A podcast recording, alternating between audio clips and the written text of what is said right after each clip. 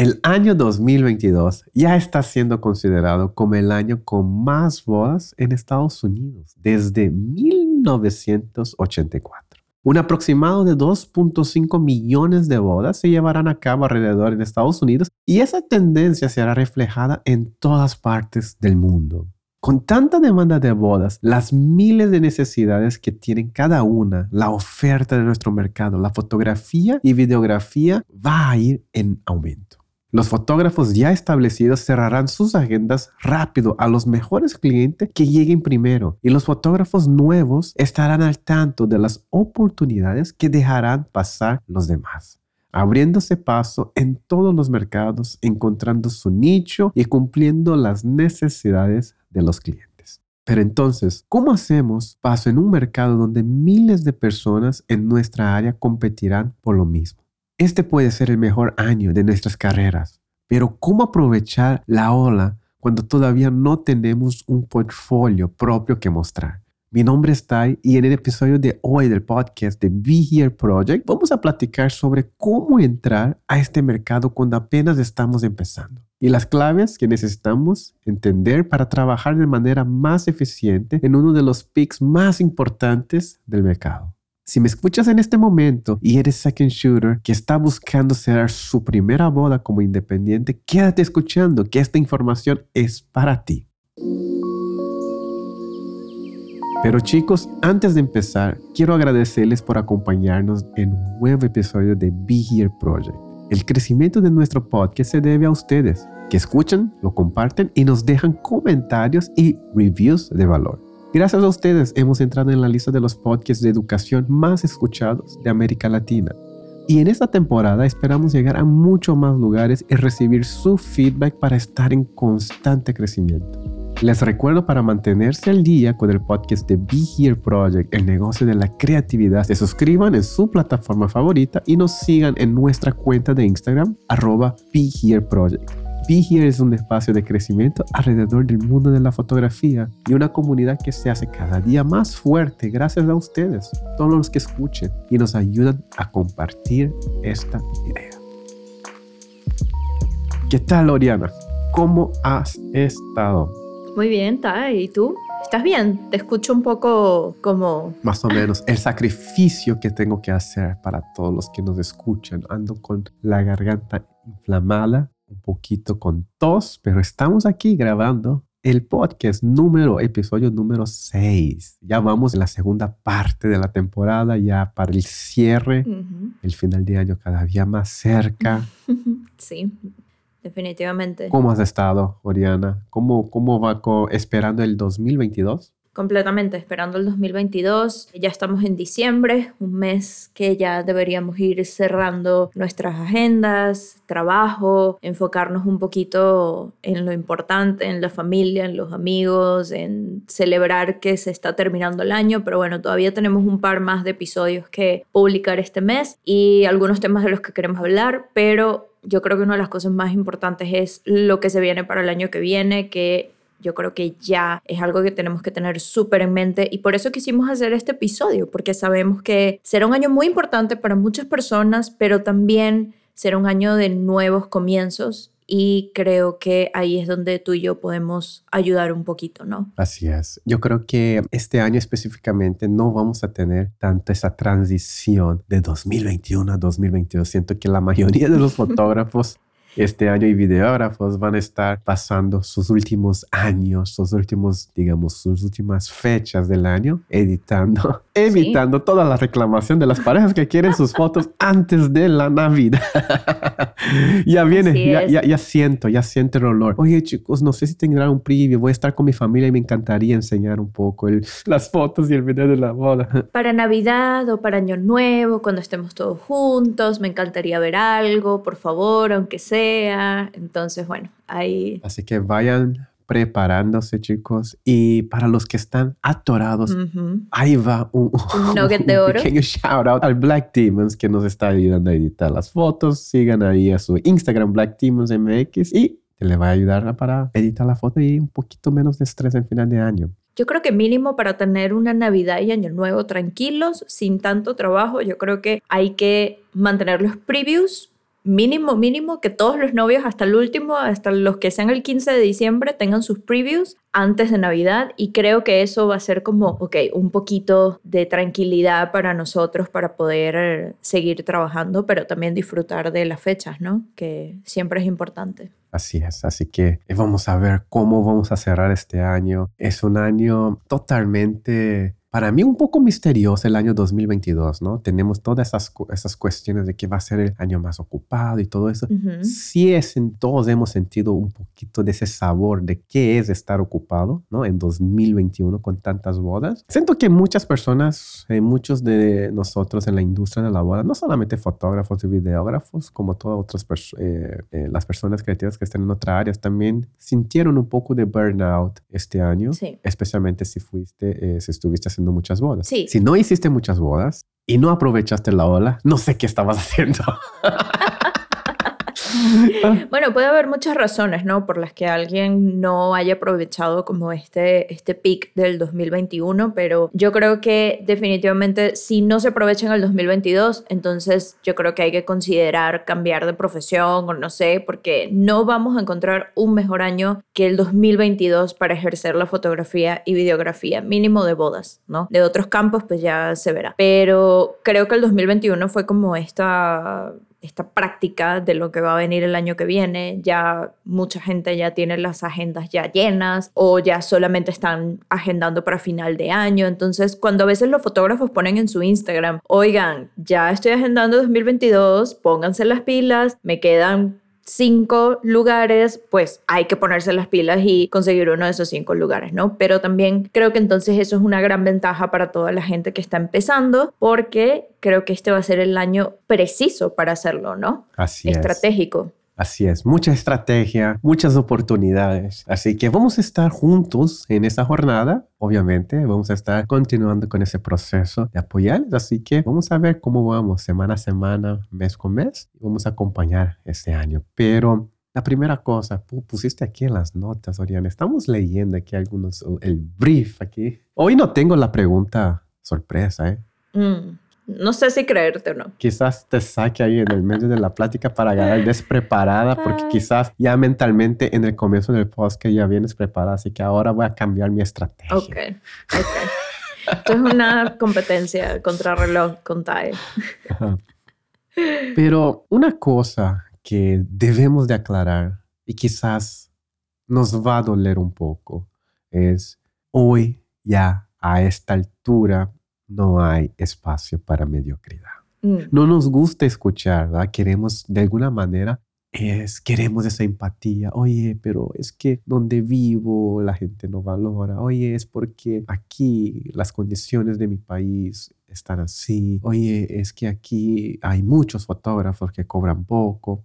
Yo creo que por primera vez por lo menos una vez en la vida podríamos victimizarnos, podríamos poner todas excusas y entiendo que es difícil, nadie es fácil, pero quizás por una vez en nuestras vidas podríamos, así en inglés, own our shit, ser responsable por nuestros actos, por una única vez, intentar en este 2022, que es el año, digamos, con más oportunidades, quizás ahora es la hora ¿no? De, ok, ¿sabes qué? Por una vez, déjame intentar, déjame salir de esa zona de confort, déjame crear, intentar de crear algo increíble. Quizás no funcione y me voy a poner vulnerable, pero por lo menos da tu mejor.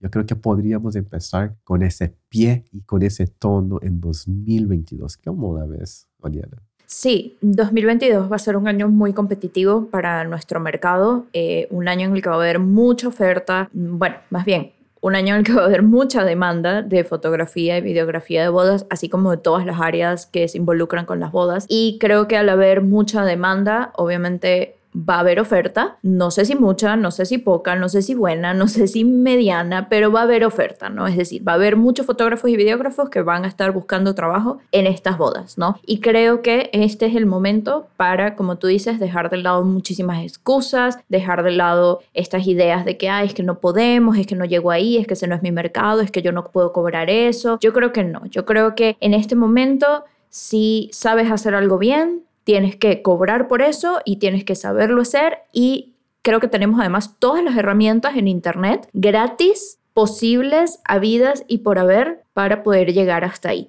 ¿no? Entonces, ya basta de estarnos quejando de que, ah, es que estoy en una ciudad pequeña, es que no puedo cobrar eso, es que no cierro las bodas de esa manera. Si no cierras las bodas a los precios que las estás poniendo, que son los precios que te convienen a ti porque tú necesitas como profesional para sobrevivir, entonces hay algo más que no está saliendo bien en tu ecuación. Entonces, yo creo que más allá de, de en este episodio enfocarnos en los fotógrafos ya establecidos que a veces se ponen excusas y tal y qué sé yo, creo que es hora de hablar de los nuevos fotógrafos que están entrando, que están tomando estas oportunidades, porque también son personas que probablemente van a venir con muchas ganas, con muchas pilas y con mucho know-how o mínimo ganas de tener ese know-how, ¿no? Entonces... A mí me encanta esas esos fotógrafos, esa nueva generación que viene con toda la energía de mejorar la industria, de ser mejores. Así que mándeme un mensaje si eso eres tú.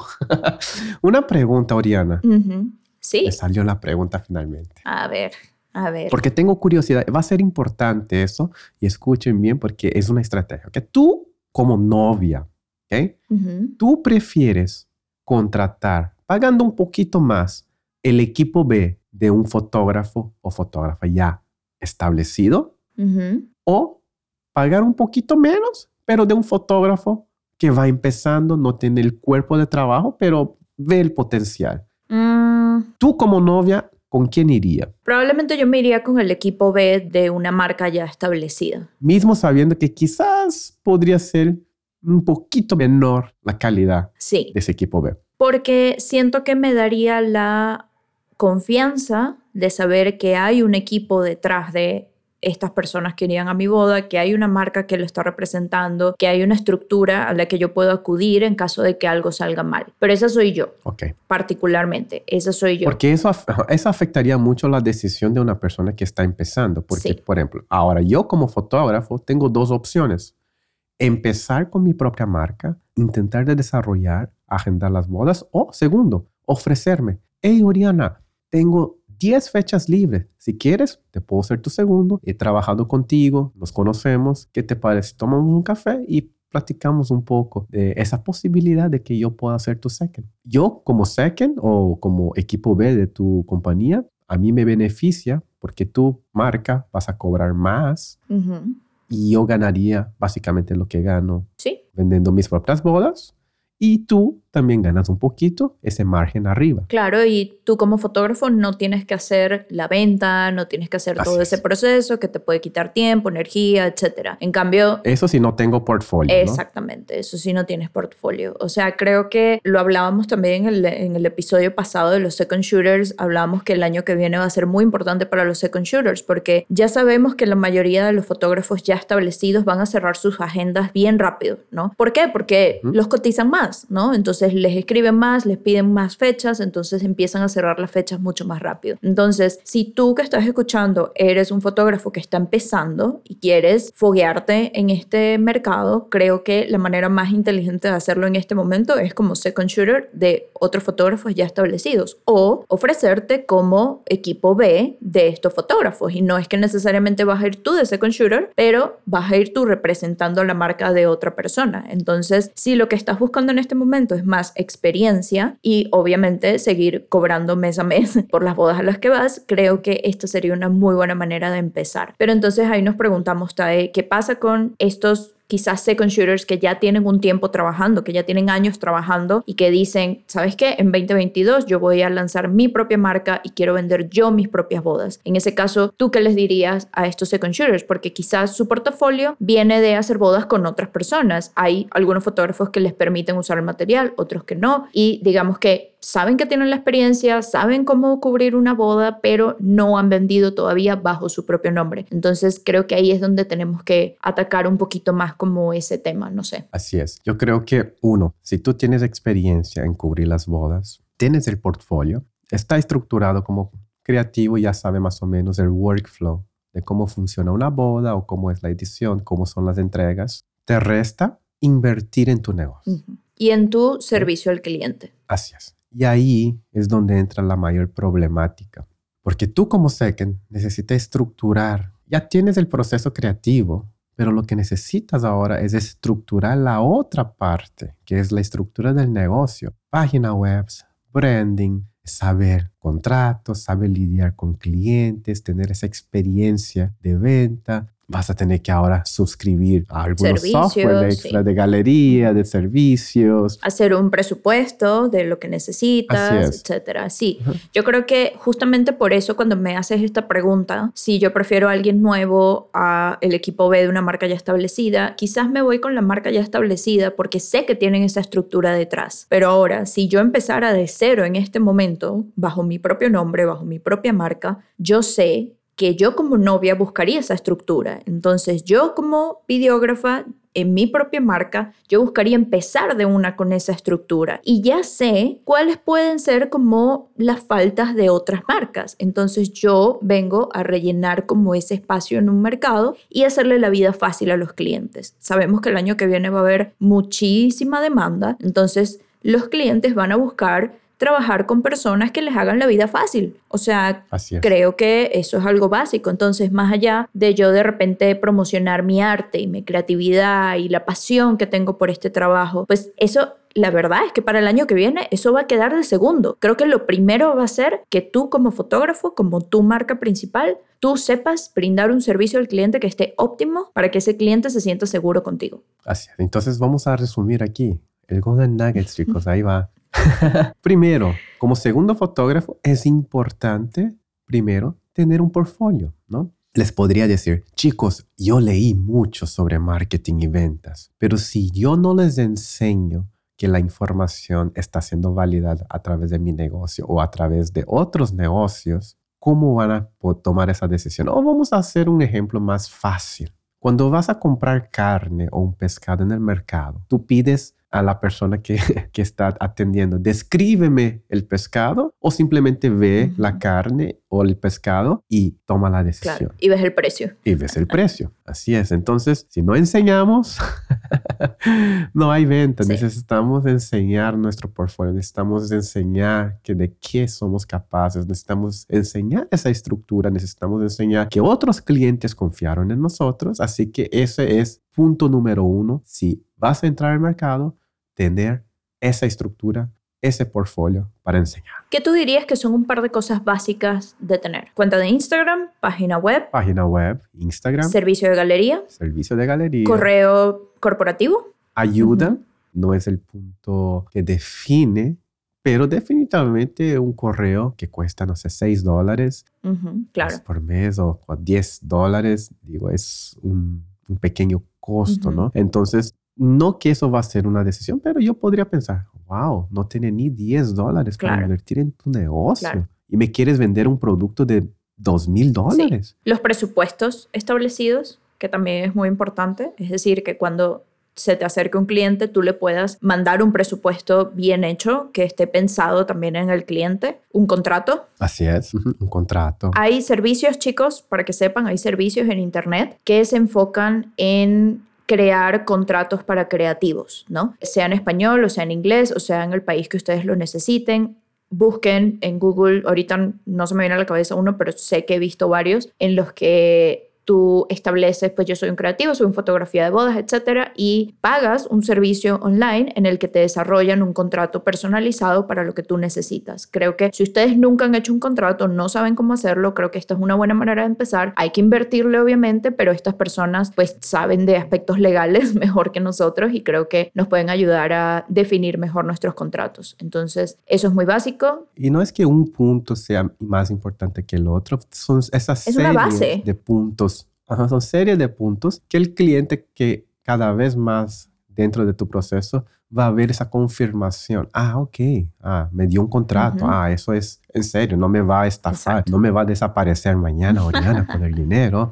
Sí va a venir a la boda. Ah, estoy viendo que está haciendo otras bodas también. Ah, estoy viendo que otros clientes les escriben. Todo eso va empezando y agregando esa seguridad y va agregando valor, ¿no? Entonces, chicos, primera cosa, si quieren entrar al mercado, hagan esa planeación. Yo sé que siempre vamos a regresar a ese tema, pero es la base. Tienes que tener tus finanzas mm. organizadas porque todo eso requiere una inversión de dinero, ¿no? Entonces, ¿qué más podríamos decir? Ahora, Tengo una pregunta. Si tú estás empezando, Oriana, ¿cómo hoy, hoy, con lo que sabes, ok, vamos a imaginar, olvida todo lo que, toda tu experiencia de estos años, ¿qué precio, cómo, cómo precifica? Yo creo que esa es una de las partes más difíciles, ¿no? Cuando estás empezando no sabes cómo poner el precio. claro. A veces ves de los otros fotógrafos, más o menos juzga, o más o menos está a nivel de ese fotógrafo, entonces voy a precificar más o menos igual. En tu caso, hoy, ¿cómo, cómo ¿Cómo sería, digamos, tu pensamiento, esa, esa, lógica? Mi proceso. ese proceso de llegar a un precio hoy, si no tuviera la experiencia. Yo creo que lo principal es hacer primero un presupuesto de nuestras vidas básicamente, eh, cuál es tu presupuesto como persona, qué necesitas tú para sobrevivir en un mes y contar en eso pues un porcentaje también de ahorros y un porcentaje de emergencias. Y tú saber que tú necesitas X cantidad de dinero en un mes para tú poder pagar todas tus cuentas y tener algo como para poder gastar en tus necesidades, ¿no? Yo creo que a partir de allí, entonces, mínimo nos ponemos una barra de cuánto es lo mínimo que nosotros necesitaríamos vender por una boda de un fin de semana para nosotros poder llegar a esa meta, ¿no? Entonces tú piensas, bueno, quizás no voy a tener en este momento cuatro bodas en un mes, voy a tener una o voy a tener dos. Entonces, si yo vendo esta boda a X cantidad de precio, eso me va a dar a mí, después de todo lo que tengo que gastar en esa boda, me va a dar a mí el colchón que yo necesito para vivir ese mes, ¿ok? Sí, no, etcétera. Empezando por ahí. Segundo, hacer un presupuesto de todo lo que necesitas, los equipos que necesitas para trabajar ese día. ¿Sabes qué me funciona a mí? A mí me funciona hacer un presupuesto pensando que yo voy a rentar todos los equipos con los que voy a trabajar, ¿no? Entonces, si yo uso una cámara, una, un lente, un dron, un estabilizador, etcétera, yo busco los precios de los rentals en las ciudades en las que yo estoy y hago literal como un presupuesto de cuánto cuesta al día cada equipo que yo voy a usar en la boda. Y eso me suma una cantidad y yo a esa cantidad le sumo entonces lo que costaría mi trabajo por horas. Y esto de lo que cuesta tu trabajo por horas depende también de cuáles son tus necesidades para tú tener tu budget mensual. Yo sé que esto puede sonar como medio complicado, pero si, si tú me preguntas si yo sin tener conocimientos de nada, en cuánto me cotizaría yo, ese sería como mi proceso mental para yo empezar a cotizarme. Y bueno, una vez que llegas a un número, calcula bueno, ¿qué pasa si yo llego a este número, vendo la boda en tanto, pero necesito, por ejemplo, pagar un second shooter o necesito comprar un disco duro para entregarle a la pareja o pasa algo el día de la boda? ¿Voy a tener un colchón de emergencia? ¿No lo voy a tener? ¿Voy a necesitar sacar del dinero de mi, de mi cartera? ¿Sabes? Esas son preguntas que yo me haría. No sé cómo tú lo ves. Ok, una pregunta. Vamos a suponer que tú estás empezando la fotografía. Tú sacaste todos esos costos, pero ya sabes que durante los primeros tres a seis meses no vas a agendar esas bodas. No vas a poder cubrir tus costos básicos. ¿Qué haces ahí? Bueno, entonces empiezo a ofrecer otro tipo de servicios. Hay un tip que nos dio en una entrevista una fotógrafa que se llama Adriana Rivera y ella empezó, y esto, esto lo estoy diciendo aquí porque me pareció muy inteligente de su parte, la verdad, y yo no lo había pensado, nunca lo había hecho. Cuando ella empezó a agendar bodas, no agendaba una boda completa, agendaba partes de la boda. Entonces ella ofrecía sus servicios como fotógrafa por dos horas para el getting ready o para la sesión de novios o para la ceremonia, ¿no? Entonces los novios no veían un monto tan alto que necesitaban pagarle, sino un monto mucho más chico para empezar y ella iba y solo hacía la sesión. Y así iba formando un portafolio de diferentes getting ready, diferentes sesiones, diferentes ceremonias, etc. Esto es una estrategia que la verdad se me hizo muy útil. Si yo estuviera empezando en este momento, yo lo haría. Y luego tenemos otras estrategias como son vender algunos eventos adyacentes a las bodas. Mi favorito son las sesiones informales porque siento que además es muy buen momento para tú conocer a los novios y que si los novios todavía no se han convencido de contratarte, en ese momento lo pueden hacer si agendan una sesión unos meses antes, ¿no? Ya, esa es una buena estrategia. Yo siento que esas dos, la genialidad de vender secciones de la boda es increíble porque puedes vender solamente una parte y cobras un poco y, tienes un poco de portfolio. El bueno de la sesión de parejas es que pueden ser tus futuras parejas que te contraten para la boda. Sí. Si yo estoy pensando, no tengo dinero para invertir, lo que voy a hacer es, voy a pensar, ¿qué es lo que estaba haciendo antes de empezar la fotografía para pagar la renta? Voy a continuar haciendo eso. voy a continuar haciendo eso para poder pagar la renta Mientras yo, como no tengo dinero, invertiría en tiempo. ¿Qué es lo que invertiría? Mi meta sería hacer mínimo 10 a 15 sesiones de parejas por mes gratis. Yo entraría así. Voy a empezar a hacer, no tengo nada, no conozco nadie en ese lugar. Voy a empezar a hacer 10 parejas, 20 parejas, 30. Al año voy a hacer 100 parejas al año. Yo, mi meta pondría 100 parejas en un año, voy a dar sesiones gratis. Al punto de que esas 100 probablemente me va a generar mínimo, mínimo, mínimo, unas 20 bodas para el año siguiente. Entonces ya empiezas el flujo. Sí con 20 bodas del próximo, con los depósitos que se va agendando, va a ser algo progresivo. Yo, yo empezaría así. Obviamente el contexto de cada quien es diferente, ¿no? Si tú tienes familia que tienes que mantener, o si tú vives con tus papás, o vives sola, en qué lugar estás, todo eso van a definir. Otra cosa que se puede hacer, y creo que aquí habría que tomar ventaja de los sitios en los que estamos, por ejemplo, tú y yo vivimos en ciudades que no son tan turísticas, ¿no? Yo vivo en Monterrey, tú vives en Mexicali. Creo que la gente no necesariamente viene a casarse aquí, ¿no? Por el destino, pero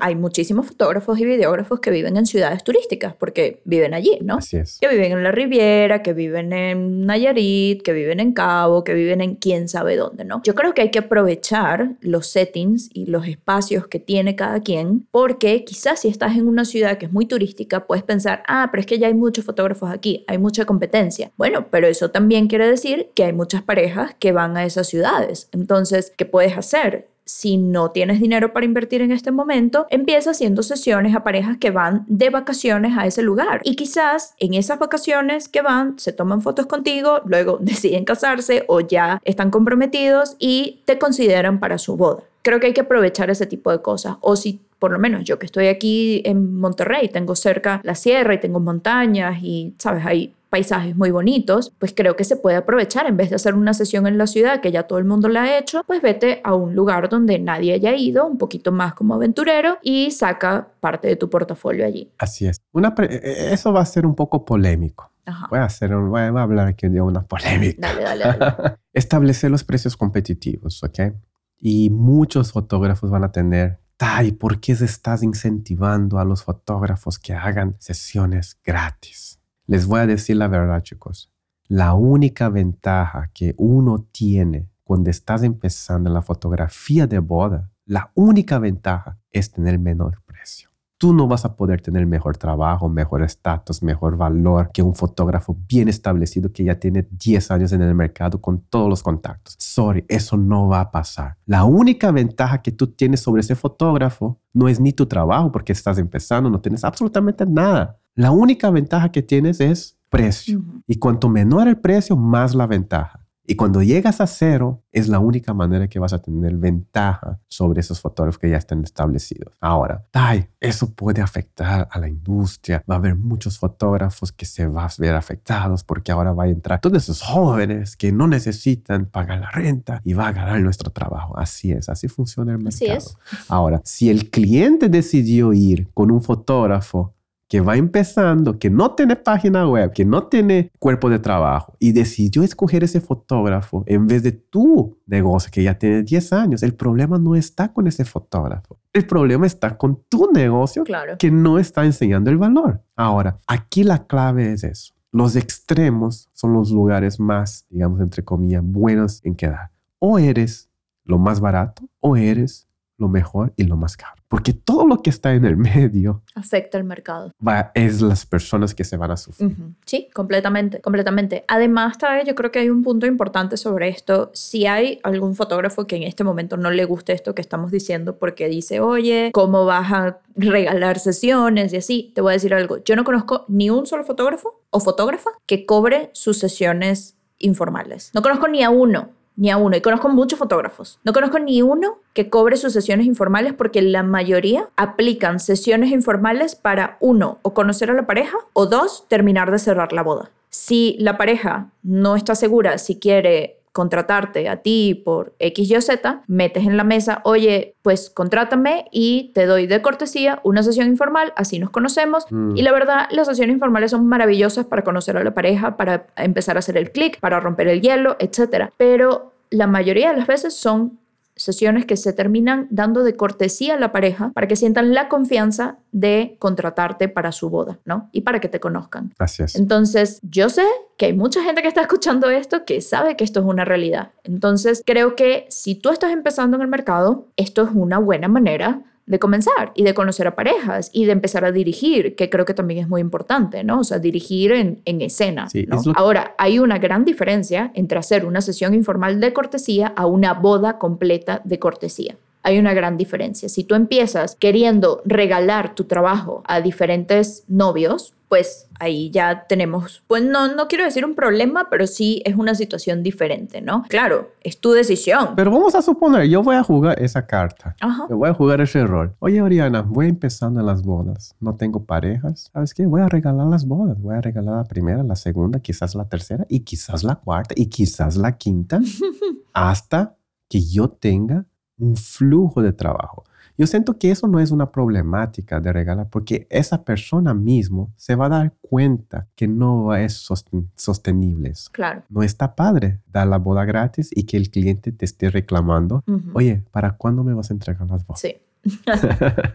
Entonces uno mismo se va a dar cuenta, ah, no, para la próxima no, eso es imposible. Entonces yo siento que eso no, es ni un problema porque no siento que esa persona pasaría de 10 bodas regaladas. Ahora, si lo van a hacer, mínimo háganlo de una manera estratégica en la que sean bodas en lugares donde ustedes realmente quieren trabajar o con planners con los que quieren trabajar. Yo sé que se puede escuchar difícil, pero creo que hablando se entiende la gente, ¿no? Entonces, si se acercan a un planner o a un evento, un venue, perdón, y les dicen, oye, eh, estoy en este plan, necesito hacer una boda de esta manera porque quiero portafolio, pues primero, está de parte de los planners darte a ti esa confianza y decirle a los novios, oye, yo nunca he trabajado con esta persona, no sé cómo es, se me hace una locura que esté regalando el servicio, pero queda de ustedes si lo quieren contratar o no. Queda de los planes a tener esa conversación o queda de tu parte tú vender tu servicio, porque de repente vienen unos novios y dicen, bueno, pero tú estás loco, ¿cómo me vas a vender? Eh, tu servicio de gratis, básicamente, ¿no? Y ahí tú tienes que tener tu pitch hecho,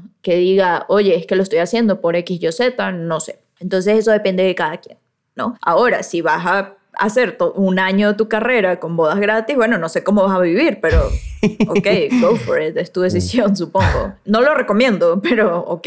Yo veo así, los extremos no hay tanto problema. Eh, yo creo que la mayor incomodidad en la cuestión de precios es cuando la gente que está más o menos en el medio, que hay mucha gente ahí en el medio, uno empieza a bajar. Ahí es cuando empieza la incomodidad. Pero una persona que va empezando, yo siento que ni entra en esa categoría. Pero en fin, chicos, aprovechen. Ustedes son las personas que van a decidir cómo van a vivir. No tengan miedo de que van a recibir una crítica de algunos fotógrafos. Ah, es que ese fotógrafo está haciendo gratis. ¿Qué tiene? Es tu proceso, es parte de tu, es parte de tu experiencia, es parte de tu contexto.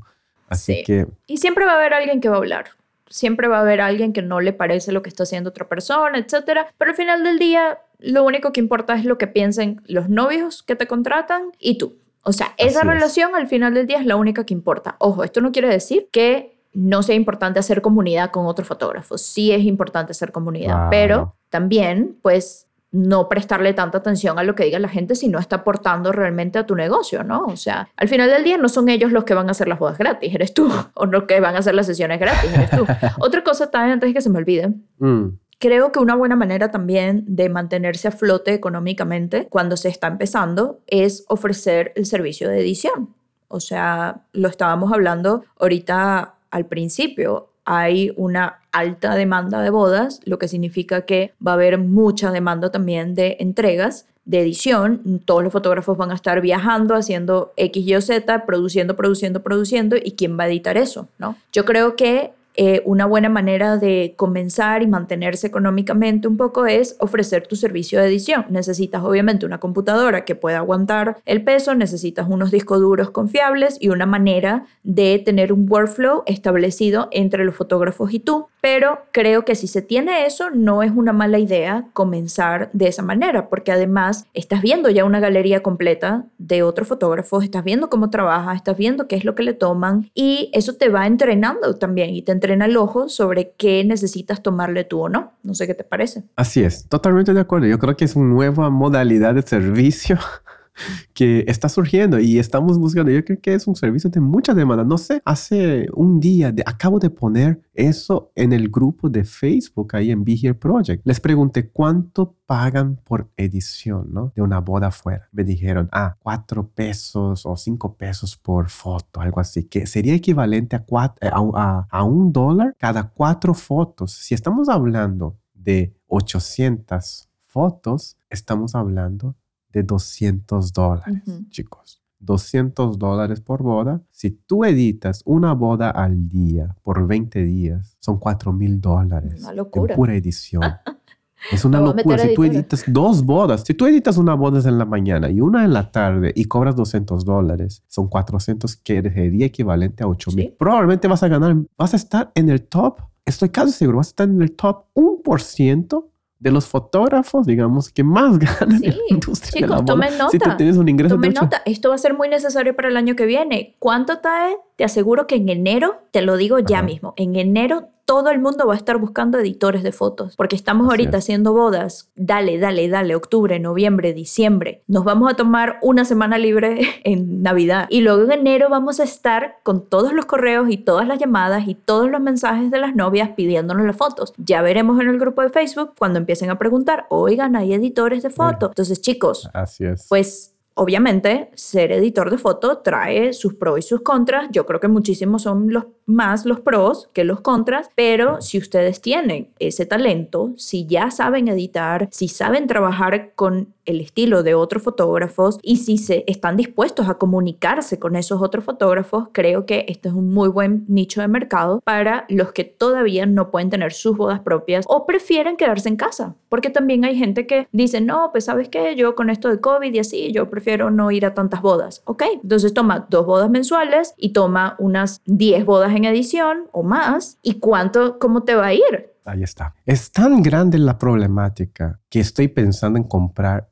más computadoras para tener ya editoras aquí fijo sí. trabajando. Sí. Y lo mismo me pasa a mí en video. Ajá. Lo mismo, o sea, y es que justamente esto es algo que se hace en video, ¿no? O sea, uno de repente contrata a editores freelancers, entonces pienso que puede funcionar igual con las fotos. Entonces, chicos, fotógrafos que ya establecidos tengan la confianza con otra persona de dejarle su material para edición. Sí, puede ser un proceso, sí puede tomar un par de semanas para que se ajusten ambas partes, pero creo que también a la larga es un beneficio muchísimo mejor que les va a dar a su mercado, ¿no? Y más tiempo para ustedes para poder vivir un poquito. Así es. Y especialmente ahorita que ya se acabó ese estigma de los presets. Antes era mi secreto, preset, pero hoy nadie habla de preset, oh, mis colores. Yo creo que como que disminuyó esa importancia, ¿no? De querer guardar, no, es que me va a robar mi preset y me va a robar mis colores, ¿no? Yo creo que ya pasamos de esa fase, pero sin querer queriéndoles, ese, ese, ese episodio de podcast iba a ser como... ¿Cómo aprovechar 2022 si eres un, estás empezando aquí en la industria de la boda? ¿Cómo agendar tu primera boda? Pero Creo que sí acabamos, acabamos, acabamos dando una idea del negocio millonario, que un negocio redondo, chicos. Nos gustaría que mandaran la comisión para todos que van a abrir futuras casas editoras. Gracias. Les voy a dejar mi código de Club Premier también para todos los que quieran agregar millas a mi cuenta. Así es. Pero yo creo que hay algún otro comentario, Oriana, antes de cerrar este episodio. Mira, yo creo que el único comentario es que hay que definir, antes de empezar el próximo año, hay que definir qué tipo de fotógrafo o videógrafo quieres ser, si quieres estar a la cabeza de tu marca, de tu propia marca, o si quieres trabajar todavía con otras personas en equipo. Y obviamente no es la misma ganancia, pero es trabajo mucho más constante. Y creo que setear tus propias metas para lo que quieres lograr el año que viene, sea económico, sea profesional, sea creativo, sea de cualquier manera, ¿no? Porque creo que a veces lo que nos puede matar un poco es la ambivalencia, ¿no? Entonces estar aquí y allá y estar de ese lado y no de este y de repente tener tu propia marca, pero entonces meter los piecillos en, en las marcas de los demás. Entonces creo que hay que definir un poco eso y encontrar a las personas adecuadas con las que quieres trabajar y con las que te sientes cómodo trabajando. Y definitivamente con esas claves vas a ir muchísimo más lejos. Así es. No necesito más agregar absolutamente nada. Ahí encerramos con ese nugget de oro. Muchísimas gracias, Oriana, siempre por eso acompañarnos. ser parte de, ese proyecto de Be Here Project. Espero que les haya gustado este episodio. Nos vemos para la próxima, chicos. Bye bye, Oriana. Bye, chicos.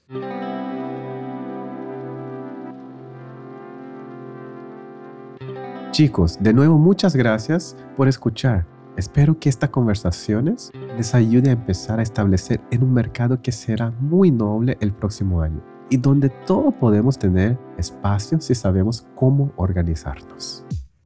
Les recordamos que para mantenerse al día con los episodios del podcast de Be Here Project, se pueden suscribir en Spotify, Apple Podcasts, Google Podcasts o en su plataforma favorita de podcast, donde publicamos episodios cada semana. También pueden seguirnos en Instagram como arroba Be Here Project, donde encontrarán muchísima información extra referida a nuestros episodios. La comunidad de Be Here crece todos los días en Facebook. Únete al grupo privado de Be Here Project oficial para ser parte de nuestras conversaciones diarias y también como extra te puedes suscribir a nuestro canal de YouTube. Todos estos links que mencionamos los pueden encontrar en las notas de este episodio y mi nombre es Oriana. Mi nombre es Tai y nos vemos en el próximo episodio del podcast de Be Here Project, este espacio donde crecemos todos los días en nuestros negocios de fotografía de bodas sin filtros, sin miedos. Hasta luego chicos. Bye bye.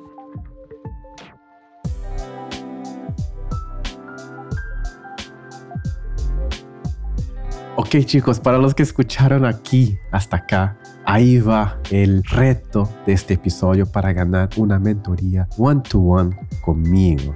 Escuche bien chicos, ¿ok? Porque aquí va la próxima oportunidad de ganar una mentoría. Van a ir a la plataforma de Apple Podcast, chicos. Para los que tienen Apple o para los que tienen iOS, pueden entrar a través de su Mac o a través de su iPhone. Si no tienen iPhone, entren a través del Mac y viceversa o pidan prestado a una persona que tiene iOS. Y lo que van a hacer es, me gustaría y les invito a poner un review en, el podcast de Be Here Project. ¿Ok, chicos? Me van a dar un print screen de ese review y me van a mandar por DM la persona número 5 va a ganar la mentoría. Así que vayan a Apple Podcast, dejen un review, print screen y mándame por inbox. Persona número 5 gana. Así es. Nos vemos en la mentoría. Bye bye.